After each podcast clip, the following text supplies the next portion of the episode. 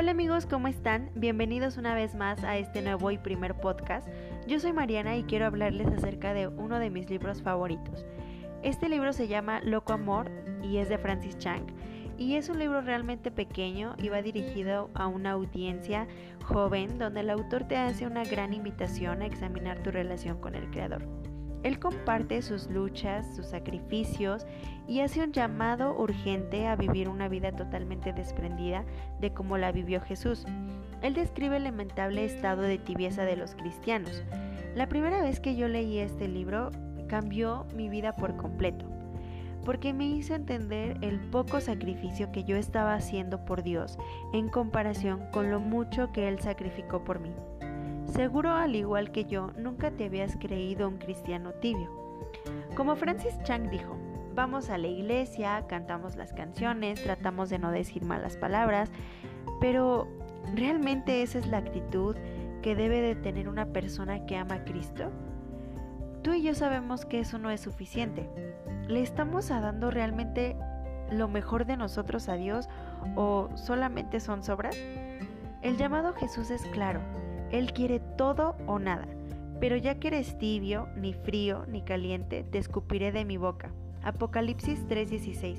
Wow, esto realmente nos hace llevar a examinar nuestra relación con Dios. No sé si alguna vez has estado enamorado. La verdad es que yo sí, y las cosas que hacemos por amor son inexplicables. Sentimos mariposas en el estómago, estamos siempre pensando en esa persona, Pensamos en maneras de cómo pasar tiempo con él o ella, buscamos las formas de conocerlo mejor y de tratar de ser mejor persona para él. Y, sabes, el amor nos cambia y lamentablemente muchas veces no sentimos lo mismo por el creador del amor.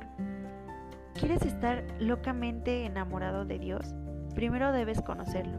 Nuestro amor a Dios es realmente y directamente proporcional a nuestro conocimiento de Él.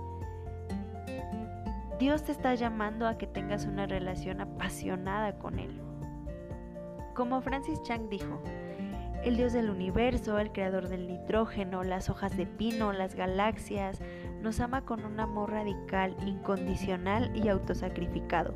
Quizás digas, bueno, yo soy salvo y definitivamente me comporto mucho mejor que otros cristianos, pero sabes, Dios no nos ha llamado a una fe pasiva, que se conforma con pecar menos que la mayoría, sino una fe activa que nos demanda de la gracia que Él nos ha demostrado.